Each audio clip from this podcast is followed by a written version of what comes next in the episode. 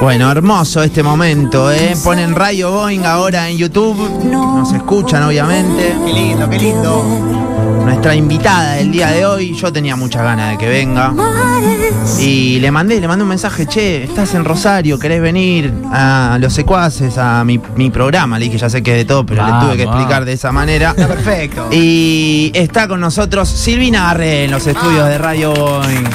¿Cómo andamos, Sil? Muy bien. Bienvenida, Pero bienvenida. gracias, un placer, un placer estar acá. Buenísimo. Muchas gracias por la invitación. No, no, de nada, de nada. Bueno, unos días en Rosario, ¿no? Estás pasando. Sí, unos días con la familia, los amigos. Modo mundialista, ¿no? Estamos como ahí. Sí, vi ya algunos partidos, sí. Me veo la final en solita. Ah, la final la voy a ver sola.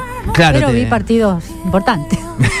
Acompañada con la familia. Hermoso, hermoso. Eh, ¿Dónde se puede ver? Preguntan en YouTube, ponen ahí, ahí Claro, y ahí estamos, en vivo. Bueno, eh, arranqué con Carrusel, no te pregunté con qué canción arrancar, ¿no? Gracias. Pero eh, hermosa esta canción, ¿no? Muchas Eh, gracias. Aparte el título del, del último álbum en estudio, digamos. Claro, claro, eso te. Porque después eh, saqué otros discos, pero fueron grabados en vivo. Después eh, grabaste en la usina, ¿no? En, en este Eh, último tiempo o no sí. llegaste a grabar.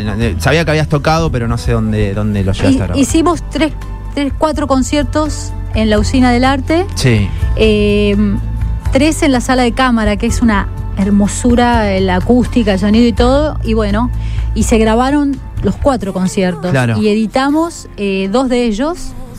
Eh, uno se llama autor, Autorretrato, porque el proyecto era Retrato de Caetano Veloso, Retrato de James Taylor, o sea, un concierto eran todas canciones de Caetano, otro todas de James Taylor y otro Autorretrato, todas canciones mías. Eh, es muy probable que el año que viene ya editemos el de Taylor, que es el que falta. Hermoso. El de Caetano ya está editado y el Autorretrato también. Qué lindo, qué lindo. Eh, eh, todo esto. ¿Qué, qué se escucha de fondo? Ah, se prendió ahí un El par. Ah, se prendió. claro, digo, ¿qué onda? Chicos, qué sí, raro. ¿me claro. puedo escuchar yo más fuerte Sí, mi voz, claro. por favor? Claro. Ahí te subo un poquitito. Gracias. Acá, acá, soy yo. Claro, se escuchaba ahí un Claro, digo, uy. Nos empezamos a mirar todos. ¿Y qué era? No, ahora escucho muy... No, pasa que Alejito está tratando de poner YouTube acá. Hola, sí. Yo me sí escucho muy bajito. Ahí. Los escucho a ustedes mejor que a mí. Ah, bueno, para o sea te- que si estuviésemos en un escenario, A ver ahí. se habría una disputa. Ahí, sí, claro. Ahí está. Ahí, ahora- Ahí Ahí está. te escuchas bien. Ahora sí. bien, gracias, sí. Ahí va, ahí va. Eh, bueno, Sil, ¿cómo estás? ¿Bien? ¿Bien? Claro que estoy bien. Sí, ¿no? Sí, estoy bien porque siempre es lindo volver a Rosario. Y ¿Te gusta? ¿Te gusta volver de vez en cuando? Sí, me gusta. Me gusta y sobre todo por los afectos, porque la familia, digamos, la familia que quedó, la única familia que tengo, está acá. Y también te diría que los amigos más queridos están acá. Claro. Así que no tengo la oportunidad de verlos durante todo el año, entonces siempre vengo, siempre vengo en enero, que está todo el mundo un poco más tranquilo, más disponible. Y Sí. ahora, bueno, tuve que venir para esta fecha y está, me, di cuenta, me di cuenta como que no tengo que volver a esta fecha. Esta fecha no. Pero igual la pasé bien y por suerte tuve la oportunidad de ver a la mayoría de mis grandes amigas, eh, que las conoces, por supuesto. Sí, claro, claro. Vos sos como un sobrino para mí. Eh, sí, algo así sería, sí. Este, bueno, La tía rockera, me decía la, mi vieja. la tía rockera, Claro. decía, claro, digamos. No, yo lo puedo contar, ¿no? Sí, Sí, obvio, Eh, obvio. Silvia, Eh, la mamá de Nacho, fue mi mejor amiga durante toda la vida. Sí. O sea, desde los 12, 13 años estábamos todo el día juntas, tocando la guitarra, cantando, eh, yendo a Mar del Plata, veraneando juntas. Y, gracias a Dios, hasta el día de hoy seguimos con esta amistad que nos queremos muchísimo. Entonces, por eso digo, es como un sobrino. Hermoso, debe estar escuchando, ahí le mandamos un- Silvia, te mando un le beso. Me dijiste que un ibas a venir a la radio. Espero que no estés durmiendo la siesta. Podría haber venido. Me dijo justamente para no dormir la siesta, así que le mandamos un beso grande. Sí, no lo armamos, Fede. Beso grande. Pero me encantó porque mi vieja, ya fue, ya cuento todo, me, me pasó, eh, me dice, no, para porque escuchábamos esto y me pasó tema por tema, Wow. disco por disco, Johnny Mitchell, James Taylor. eh, James Taylor, eh, Steely Dan, Uh, me Steely empezó a pasar. Ya que, ya que te pase Steely Dan, ya se ganó el cielo. Todo el dijo, mundo debería pasar Steely Dan a sus hijos. Ahí está, ahí está. Recomendación. Curtían eso, ¿no? Sí, Eh, escuchábamos eso, escuchábamos Jethro Tull, escuchábamos Pink Floyd, bueno, Yes, Genesis. Yendo medio eh, lo todas progresivo, las ¿no? bandas, sí, bandas sinfónicas también. Y bueno, Spinetta, Charlie, por supuesto. ¿Cómo era el Este, acceso a la música, Sil? Porque yo a veces pienso ahora la facilidad que tenemos para, no sé, prender la compu y escuchar a, no sé, a demanda, ¿no? On demand. En ese momento, como. Va, pues siempre mi mamá me dice a veces había un disco de una amiga y mi amiga me lo prestaba y yo se lo daba. El acceso era mm, la disquería, yo tenía una disquería en la cuadra de mi casa y había revistas especializadas, Expreso Imaginario, La Pelo, Estornudo, una cantidad de revistas de rock que iban anunciando los nuevos discos de, afu- importa- digamos, Claro, de- porque- de, de Estados Unidos, de Inglaterra, las bandas, y yo tuve un acceso, yo tuve una gran ventaja. Voy a explicar cuál es, que también la tuvo Silvia por su hermano, por Sí, Alejandro. claro, claro. Digamos, un contacto con alguien que era eh, viste que tenía miles de discos. Mi cuñado tenía una discografía extraordinaria. Entonces se vino a estudiar a Rosario y donde vivía no tenía tocadiscos. Y en mi casa había uno, el que es ahora mi cuñado, ¿no? Era el novio de mi hermana. Y se trajo todos los discos a mi casa. O sea Ah, que un golazo. yo todo eso que nombraste y mucho más Sí. lo conocí porque estaban sus discos Claro, y no sé no sé qué se- no sé qué hubiese sido de mí Eh, pero yo se lo agradezco siempre en privado y públicamente a Carlitos y bueno pasaba lo mismo cuando iba a la casa de Silvia también porque Alejandro tenía escuchábamos tenía to- de todo y teníamos otra amiga que su hermano también era coleccionista de discos ¿Usted qué, qué edad tenía? Trece. 13, claro. Y después teníamos un- uno del grupo que era el que apenas salía el disco lo compraba. Entonces se hacía, era, te digo que era una cosa muy hermosa como simbólicamente, ¿no? Porque el que compraba el disco, que era casi siempre el mismo, Hmm. se ve que era el más pudiente, claro, el que podía. eh, convocaba al resto y las era así era la cuestión. No es que nos sentábamos a charlar y poníamos el disco. Ponía el disco y todos nos tirábamos almohadones, sillones, qué sé yo, un grupo, Sí, sí, siete, ocho sí. personas. Se escuchaba lado A, nadie hablaba. Lado B, se escuchaba el disco completo en silencio, como una especie de Un ritual. ritual, hermoso. Y después se, se comentaba, ahí sí, se tomaba algo, se comentaba.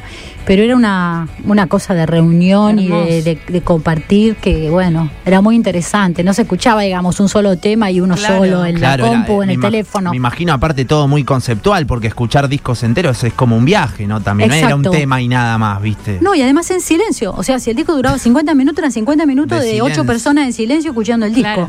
Buenísimo. Y bueno, yo estoy muy contenta de haber vivido ese, esos Hermoso, momentos. hermoso. Una cosa, digo, es la música grabada, pero también imagino ir a tu primer show también debe haber sido muy, bueno, muy importante. a lo que me preguntabas, no solo tenía que ver con esto de que llegaba a la disquería o leíamos en la revista, o bueno, te encontrabas con gente, que yo, yo tenía amigos que eran aparte más mayores que yo, entonces me pasaban data, sino que venían muchos los grupos a tocar.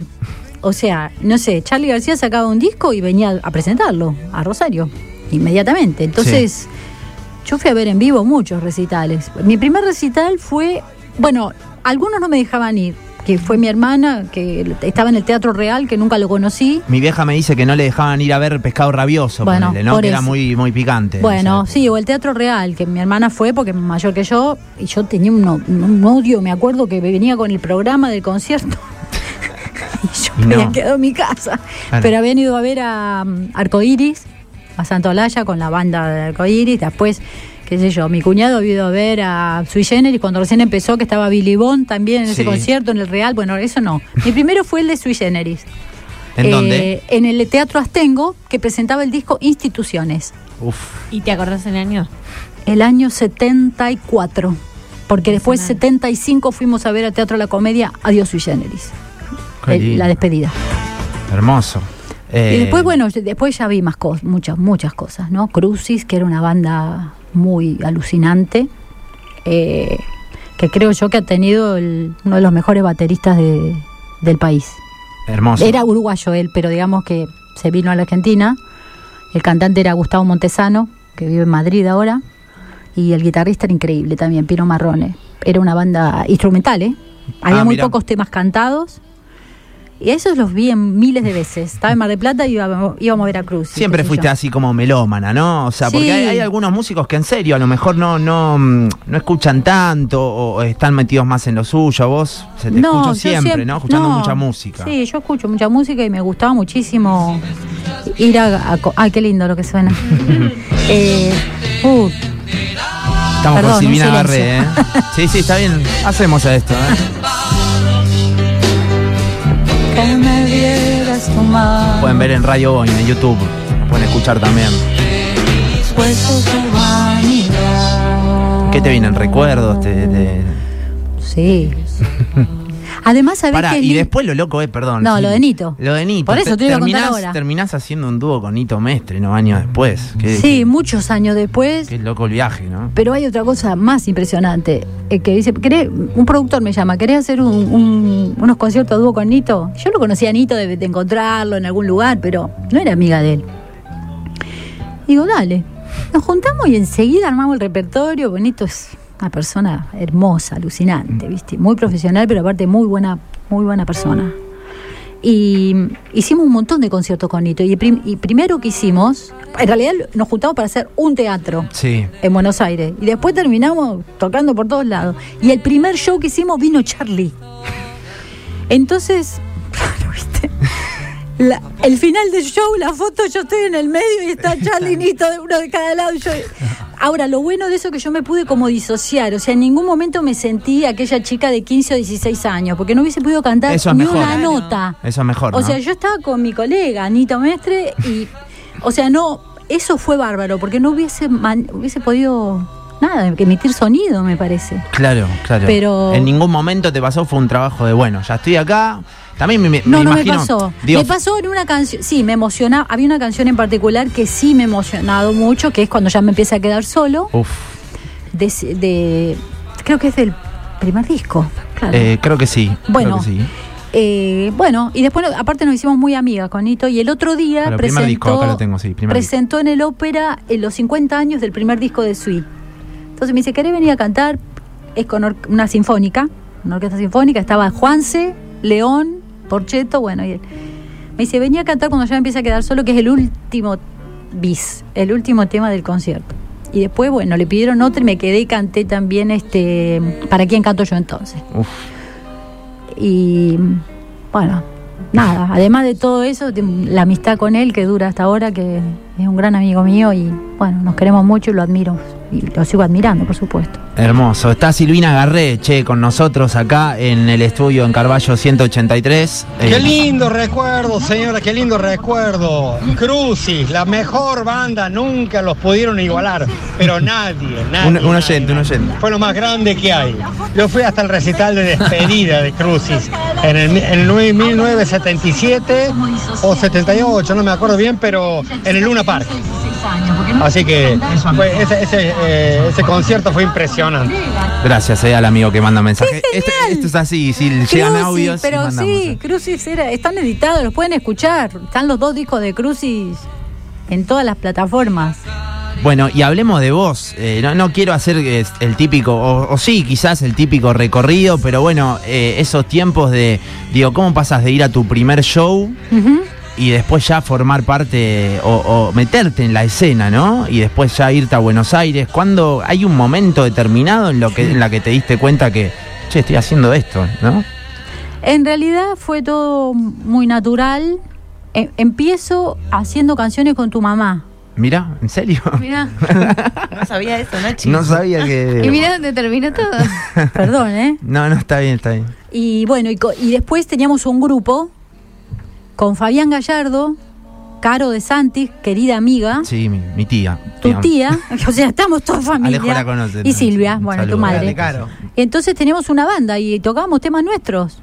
Caro tocaba flauta dulce, Fabián guitarra, nosotras dos también guitarra, cantábamos los cuatro. Y después, este, mm, bueno, esta también, con Fabián nos juntábamos mucho porque éramos amigos de los 13 años, ¿viste? Hmm. 13, también esa edad, 13, Claro. 14 años. Y, y bueno, yo, yo hacía canciones, él también, y todos hacíamos cosas, ¿viste? Temas, escribíamos cosas. ¿eh? En ese momento todo el mundo escribía algo, hacía algo.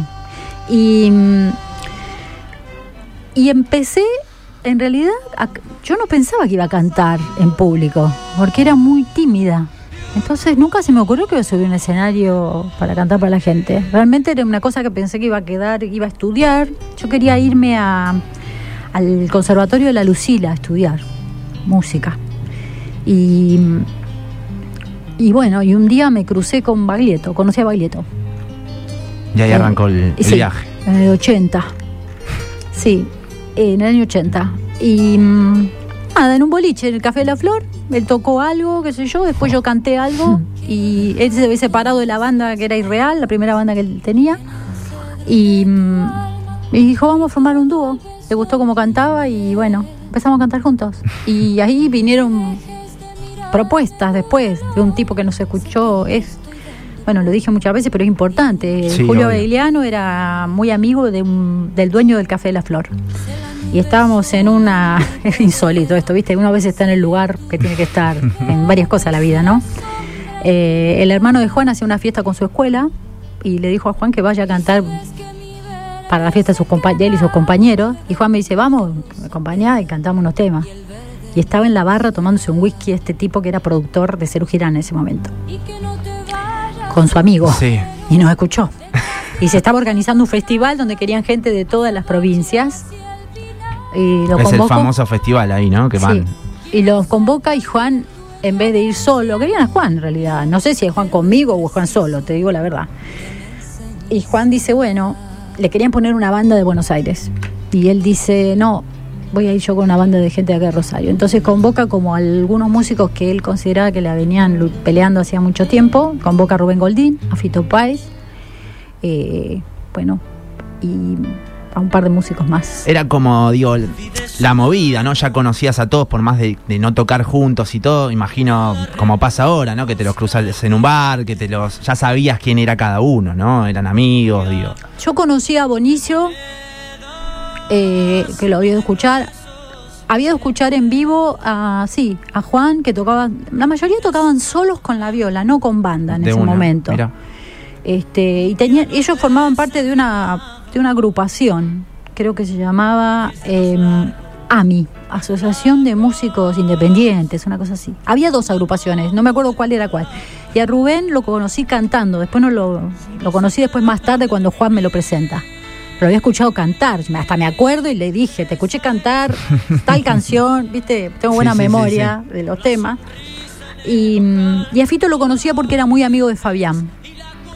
Así que, bueno, Fito empezó tocando con Fabián, digamos. Claro, Fabián Gallardo. claro, claro. Iban a, que- creo que al colegio juntos, esa, eh, No, del el- barrio, del barrio. colegio, Perdón, del barrio. sí, del barrio. Bueno, eran muy jovencitos y, y bueno, y se juntaban a hacer música, ¿no? Hermoso. Hay algunos mensajes. Está Silvina Garré con nosotros. ¿Qué dice Al Juli? 3416 mandan qué mujer del bien Silvina. Chicos, de las cosas más hermosas que me dio la música y empezar a cantar fue poder hacer sus temas. Y hay otro más en el que dicen, mi anhelo en la vida es que el día que me toque ser madre, mis hijos escuchen Adoro a mi madre y se acuerden de mí. Uy, mira qué lindo. Muchas gracias. Hermoso. Hay un mensaje acá, a ver. Un beso grande para Silvina Garré. Recuerdo que una vez eh, fue a la ciudad de Firmat en el año 83 con eh, Baglietto y, y, y- y Fito Páez a un boliche y tuve la oportunidad de saludarla porque ella pasó a saludar a un, a un amigo mío y yo estaba con él y, y la saludé. Así que un gran recuerdo de esta gran cantante que tuvo la ciudad de Rosario y de la Argentina. Un beso grande. Ahí está el saludo. Muchas gracias, un saludo. Uno más. Ah, te cajiste la tía, Nacho. Sí, una. La Silvina Garré con nosotros, che, 4 menos 10 de, de la tarde. Eh, bueno, nada, el, eh, digo, la carrera es muy extensa, ¿no? Pero después, ¿cómo es el paso para una mujer en esa época? O para vos, a lo mejor no lo pensaba, no sé. eh, tomar carrera solista, decir, bueno, acá hago, hago mi viaje, hago, hago la mía, ¿no? Y hay que hacerla. Eh, eh, deseo, más que nada es la fuerza del deseo y después, bueno, tener coraje, coraje y deseo. ¿En algún momento tambaleaste así como que apenas tomás la decisión? ¿Viste qué te pasa cuando uno toma decisiones? Lo charlamos fuera de decir medio que en un momento tambaleás. Sí, em, sí, porque vos imaginate que yo cantaba con, con un artista que y tocaba en lugares para 7.000 y 8.000 personas y hacía tres shows por día. Así empecé. Claro. O sea, y cuando me quedé sola iba a un boliche, a un pub para si- 70 personas. Claro. Y bueno, a veces tenía que pedir pre- prestada plata para pagar los músicos, para pagar la banda. Mm. Pero a mí me habían ofrecido grabar un disco. En realidad surge que yo me voy de la banda porque la M. Odeon, que era la compañía por la, para la cual había grabado Baglietto, me dice que si yo quiero grabar. Y yo me entusiasmé, dije que sí, aparte dije, armo mi banda, elijo los temas que, ma- que me gusten a mí, ¿viste? Te gustaba también tomar decisiones, ¿no? Porque te tiene Sí. que gustar, ¿viste? Sí. Además yo tenía un gran aliado, un gran compañero, que, que ya no está entre nosotros, que es Lalo de los Santos, un extraordinario músico, Sí, claro. muy, muy amigo mío, y entonces formó, yo ya tocaba, por ejemplo, antes de que viniera toda la banda a Buenos Aires, Fito, Rubén y demás, l- nosotros hicimos muchísimos shows, Juan, Lalo y yo, Sí. antes de que saliera el disco de Baglietto. O sea, nos fuimos a Buenos Aires y Y ya estaban ustedes. no, no estaba toda la banda completa, estábamos los tres. Y después Lalo formó parte de mi banda. y fue muy. Yo aprendí mucho de él, de muchas cosas, y, mm, y le mostraba las canciones, ¿viste? Por ejemplo, mis primeras canciones yo se las mostré a Lalo y me dijo, dale, grabala. Porque yo no había grabado nada mío en el primer disco. Qué importante, ¿no? Tener a alguien así, ¿viste? Sí, fue. Lalo, Lalo y Nevia, y Lito. Los dos, Lito Nevia, que le mostré a los dos los temas. Dijo, sí, sí, sí. Como con entusiasmo de que yo había compuesto canciones, ¿viste? Sí. O sea, y bueno, para mí era una palabra, imagínate, autorizadísima la de los dos. Eh, Nevia, Nevia está emocionado, ¿viste? Llamó a la mujer, dijo, mirá, escuchá, tocá, tocá la canción, la hizo ella, ¿viste? Yo era muy jovencita. Entonces, bueno, Lito celebraba esa, esa situación de que una mujer componga y demás, me parece que... Y le gustó el tema, imagino, también, ¿no? Pero además porque Lito Neve además me había... Lo voy a nombrar también a él porque me dio una gran oportunidad, porque cuando yo me abro del grupo Balieto, eh, Lito me llama para un par de proyectos muy importantes. Uno fue la película Evita quien quiero hoy que oiga, que era la ópera prima del director Eduardo Miñona, y me convocan para cantar para la banda de sonido y además para leer todas las cartas de Evita a Perón, a diferentes cosas. Entonces yo, mi voz estaba en off porque era un documental y la actriz, que era Flavia Palmiero, eh, no hablaba en toda la película. Entonces la voz que se escuchaba de relato. del La relato tuya. era mío. Entonces Lito me ofrece ese proyecto y además se pone a servicio. Yo tenía una banda y un, bueno, problemas que a veces suceden entre los grupos. Sí, sí, sí. Y me quedé medio en banda, me quedé en banda. o sea, tenía una banda y me quedé en banda y él me ofrece acompañarme él con su grupo. Esto cuando yo empecé. Y me dice, vos olvídate que yo soy Lito Nevia. Se da cuenta que soy un pianista. Digo, imposible. Eh, bueno, pero bueno, siempre me convoca y me sigue convocando siempre para cosas hermosas, Lito. Así que, no sé, me fui del tema, pero No, yo, no, disculpe, pero- pero yo soy muy charlatana. Vos sabés, que- O sea que Hermoso, me empiezo a acordar de otra cosa y me voy ligando. Acá en el WhatsApp eh, hacen una pregunta que me, me parece interesante y es, ¿cómo explicás vos la cantidad de talento musical que dio la ciudad de Rosario al mundo? No tengo una explicación. Eh, en chiste, alguien, uno de mis compañeros decía siempre el agua del mate, después decían no sé qué, decían distintas Y yo cosas. escuché del río, ¿viste? Como los que- camalotes, bueno, yo escuché varias cosas. Em, no sé, yo creo que tiene que ver con que Rosario es una ciudad. No sé si, no sé si con esto voy a responder tu pregunta, pero Rosario no se parece a nada, ¿viste? Porque hay otros lugares que tienen puntos de contacto Ah, con otras bueno. ciudades. Rosario es muy original. Eso voy a decir. Rosario no se parece a nada para, para tatuaje. Hermoso, es una hermosa hermoso. frase. Este, Pero y aparte, uy, creo que cada uno fue pensando y es cierto. Claro, muy ¿no? genuino. O Yo te sea, quería hacer una viste, te- digo, perdón, perdón Sí, que sí, interrumpa, sí. porque digo, hay lugares que por ahí están más cercanos a Buenos Aires y toman prestado. Y Rosario es- tiene su personalidad a pesar de estar tan cerca de, de la capital. Yo antes de eso te quería hacer una pregunta que era más o menos parecida, eh, apelando a esta analogía del Mundial que la tenemos re cerca y de la selección. Eh, siempre hablamos mucho de la ros- rosarinidad acá, ¿no? De, de Messi, de Ángel Correa, de Di María. Chicos que no se olvidan que son de Rosario, que, que creo que es, eh, viene su familia y después, y, y con eso el amor por la ciudad. Y vos eh, también, a los 19 años te fuiste a Buenos Aires y pasaste cosas grosísimas y sos una grosa. Y lo veo también cuando se emociona Nacho, cuando te habla, esto de, igual a igual, loco. de la cotidianidad. Y vos no te olvidás de tus amigos, no te olvidás de la mamá de Nacho y, y- y sé también por, por Nacho de esto que te frecuentás con ellos y, y el querer saber. ¿Qué los hace tan grosos a ustedes y tan cotidianos a la vez? ¿Cómo hacen para, para no perderse eso?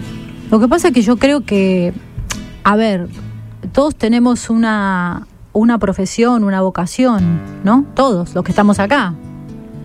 Sí. Eh, bueno, mi- la música es mi vocación y después fue mi trabajo, es mi profesión y es mi pasión y nada más. O sea, ¿por qué tiene que ser diferente No entiendo. Yo porque no entiendo mucho. Cuando veo a alguien que está medio montado a algo, no entiendo. No entiendo. Creo que es una deficiencia de un montón de cosas. Entonces agradezco. A ver, yo esa cuota de, de que te sentís no im- importante, pero que sentís, viste, que hay algo. El ego. hay sí, está sobre el escenario, yo no te voy a engañar. Cuando uno está ahí y hay, hay 5.000 personas que te están aplaudiendo y diciendo cosas lindas, no es que sentís que sos el mejor del mundo, pero sentís que hay algo tuyo. Como que amor es- propio, ¿no? Hay algo tuyo que es particular o que es especial, que está encantando en ese momento, cantando y encantando a una cantidad de gente. Pero después tus amigos, tus obligaciones, tu trabajo, tus problemas, la persona que sos. y es, no sé, es un trabajo hermoso. La, la- lo que yo sí agradezco es poder trabajar desde los 19 años de algo que amo, que eso es un, beneficio importante, un lujo. eh, bueno, que ojalá tuviera toda la gente eso, esa posibilidad. Qué lindo, ¿eh? Silvina agarré con nosotros, hay algunos, hay algunos mensajes, ¿eh? Qué dulzura escuchar a Silvina. Ayer hicimos la fiesta de fin de año del Jardín de Infantes y mis alumnitos bailaron la canción del remanso. Eh, eh, es bueno eh, volver a empezar con todas las cosas de nuestra ciudad y con todos nuestros artistas, nuestros actores y toda nuestra gente. Buenas tardes. A ver qué dicen por Qué acá. lindo, ¿eh? gracias. tía, la la la la la, la tía, la la la la la, la tía. Y sí, la tía, la tía. Hola Silvina, Cachamán, Cachito, amigo de Bicho. Escucha, Casa Italia, entre Coco y Bron, Echuni Garré, tu papá o tu tío, gran amigo mío de juerga en el Panamericano donde estaba Rita Salvaje. Bueno, querida, te sigo hace miles de años. Ahora. Mi papá, tu amigo de juerga. Buenísimo, buenísimo. Hay un montón de mensajes Sí, escritos dale, dale. también en el WhatsApp. Qué linda Silvina, gracias por tu voz. Cuántos recuerdos. Tengo un recuerdo de Silvina cuando yo era chico, si vivía en un edificio de calle Corrientes y San Luis con su familia. Mis padres también vivían ahí, nos cruzamos en el ascensor y me sorprendió lo bella que es. Hermosa Silvina, siempre tengo la imagen de ella escuchando atentamente la Ralde cantando afiche en el programa de Badía. Chicos, hermoso que esté una grosa como Silvina. Siempre me acompaña. Bueno, eh, Muchas gracias, sí, era mi la casa donde vivíamos con mis padres y mi hermana por muchos años, hasta que me fui a Buenos Aires. Hermoso, las 4 de la tarde eh, en punto. Sil, ¿podemos hacer algún pedacito Sí. de alguna canción antes de. ahora- Ahora ya viene todo pasa, viene el otro programa. Eh, eh, sí, y sí. No. No, eh, encima son muy fans tuyos. Le pido perdón si están escuchando Nancy, Mariano, eh, que no se enojen ni nada. Hacemos un. Pero bueno, es un que de- la tía. Eh, claro, me dijo aparte, no, la próxima voy a tu programa, me dijo así. Y No. bueno, eh, no, nada. Hacemos el pase. Hacemos ahí, hacemos ahí el pase. Bueno, eh, está con guitarra en mano, Silvina. A ver si podemos acercarle un poco. Dale, dale. Yuri, ¿le puedes acercar Sí. ahí un poquitito? ¿Pedacito hacemos? Sí, claro. Abrí los ojos y la vi. Estaba linda como siempre. Las primeras luces del día la invitaban a cambiar como en sueños intentaba ser.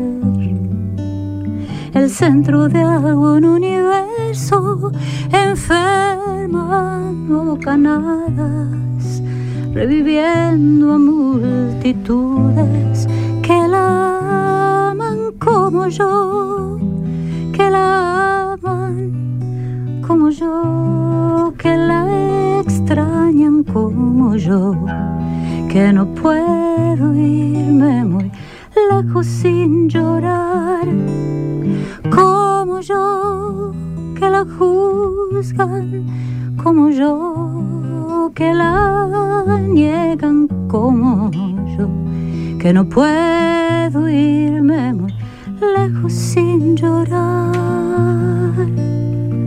No sé cuánto tiempo tenemos. ¿Ya termina? No, No, no, no, no tenemos, tenemos 10 minutos más, eh, estamos. Tocate 10. y te vi.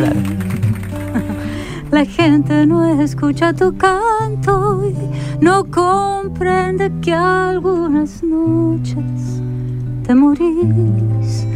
De soledad, un abismo, tabla de ajedrez.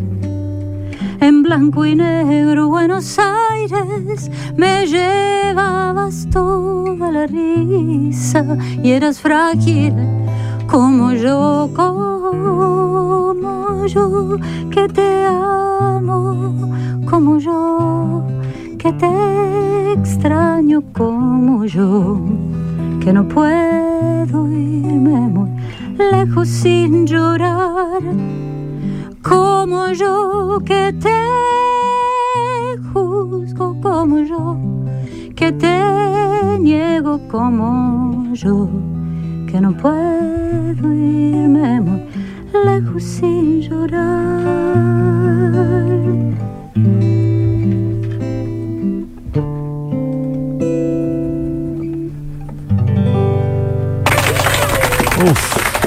Qué momento. Gracias, sí, hermoso, hermoso. A lo lejos está cegado como otra, otra. Eh, Otra toca un pedacito de esta, así que. Sí, tenemos, tenemos hasta las 4 y 10. Vamos, se abrió el fogón, lo que quieras, sí, esta vez. Ok. Vamos con lo que vos quieras. Con lo que empezamos, terminamos. Dale.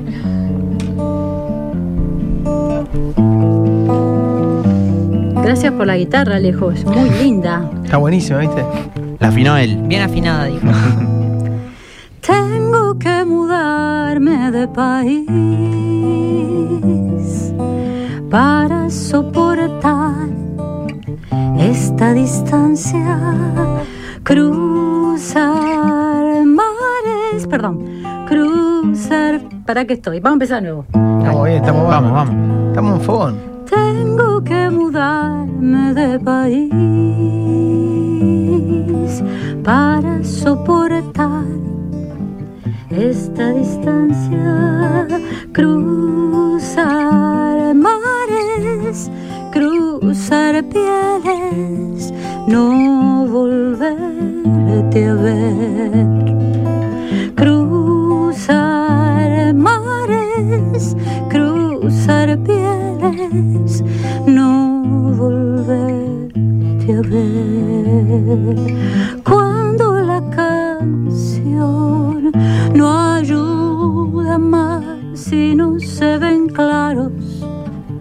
Los caminos, me desarmo, pierdo vida, doy nombre al dolor.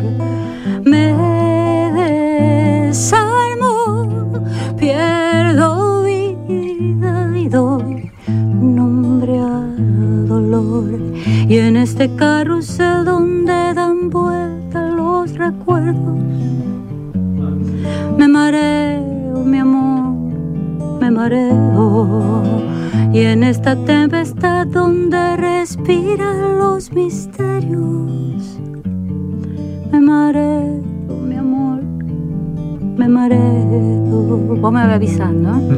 estamos bien, estamos recontra.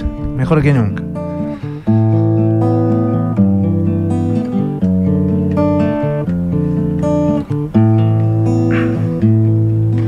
Tengo que ocultar mi desnudez de los espejismos de la dicha.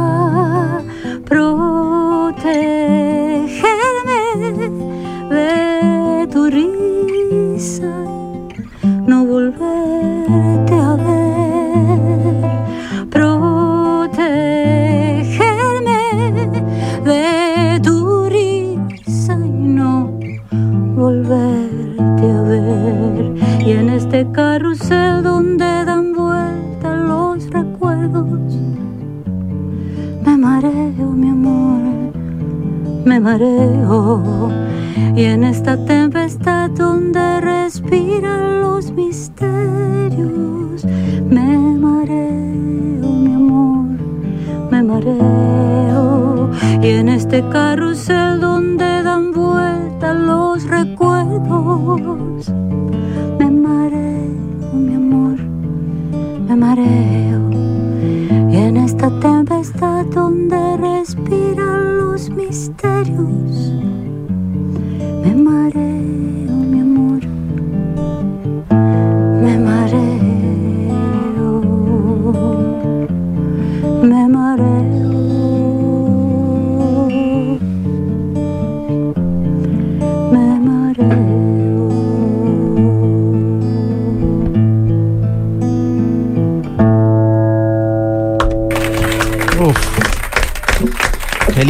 Gracias. Increíble. Carrusel, ¿no? Carrusel. Carrusel, Así carrusel. empezamos. Mirá, están pidiendo miles de canciones.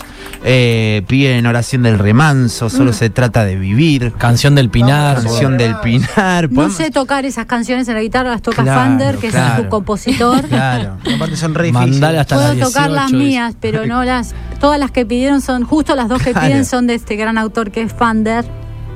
Ah, Este. Yo estoy leyendo lo del streaming también. Sí. Un, un lujo, hermosa sí. Hermosa, hermosa, ídola un de mi adolescencia, te quiero, el Pinar, muy bueno. eh, hay un montón, hay un montón de mensajes. Quisiera decirle a Silvina que la quiero, que la sigo desde siempre, que la respeto, eh, que me emociona, que siempre brilla. Gracias. Todo lo digo con una sonrisa en la cara. Qué Te lindo. amo, Silvina. Gracias. Eh, piden adoro a mi madre, que haga- adoro a mi madre que me muero. Puedo cantarla sin. Ya, sé- sabés que hace 20 años que no canto no, de canción ni me la acuerdo, pero creo que estaba en. Canto un pedacito a Sí, capela. tranqui. Adoro a mi madre porque le gusta cantar, porque come cerezas y ama las lentejuelas.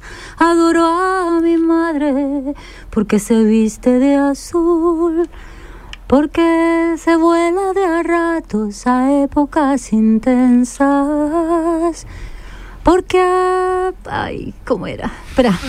Porque, bueno, no, em, apagaba el miedo no es, pero no importa. Apagaba el miedo con sus manos y abría valijas llenas de regalos y no apagaba la luz hasta verme llegar hasta verme llegar. Madre, si me soltas, me caigo.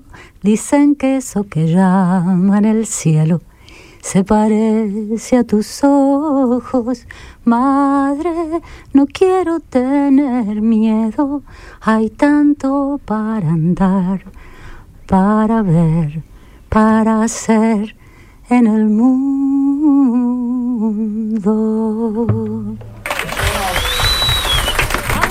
Mirá, capela y todo. Bueno, momentazo, momentazo. Le costó. Eh, sí. vos Dios decís. mío, por favor. Qué locura, qué Hermoso. locura. Hermoso, gracias, Sil. Tengo un cuento porque cuando hice esa canción vine a Rosario y se la mostré a mi mamá. Ahí está. Bueno, ahí está. Porque se vuela de a ratos. A ver, quiero leer la palabra que me olvidé.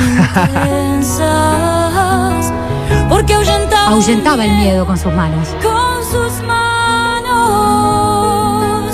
y abría valijas llenas de regalos y no apagaba la luz hasta verme llegar, hasta verme llegar.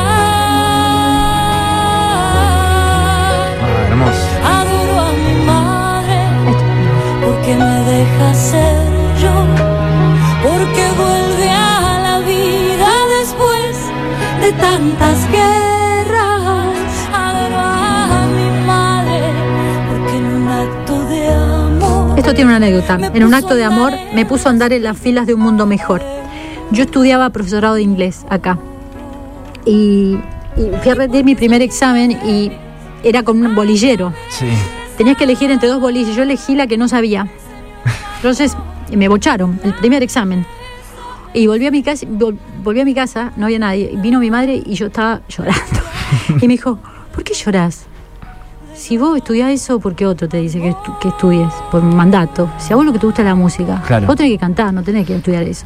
Entonces, porque en un acto de amor me puso a andar en las filas de un mundo mejor que es este, ¿no? El mundo de la música. Eh, bueno, quería contar eso. Y ya no lo canto más al tema ni lo quiero escuchar más porque es, Eh, es es un por, al- por algo no lo canto, Es ¿no? un montón. Bueno, Este. gracias, Sil, eh, por este ratito, en serio. Muchísimas gracias por, por Gracias haber a venido, ustedes, un placer. Quiero, quiero cerrar con una frase de Lito Nevia. Dale. que escribió en un disco que hicimos juntos. Habla, habla algunas cosas de mí que son lindas, que tampoco no las voy a decir ahora, pero él termina diciendo y dice, no se hace la brasilera, no se hace la porte, algo así. Dice, ¿por qué le gusta Silvina? Porque canta en rosarino. Hermoso. Hermoso. Gracias, Sil. Mar Gracias a Rosario, ustedes, la pasé genial. Gracias. Vuelvan a invitarme. Cuando quieras.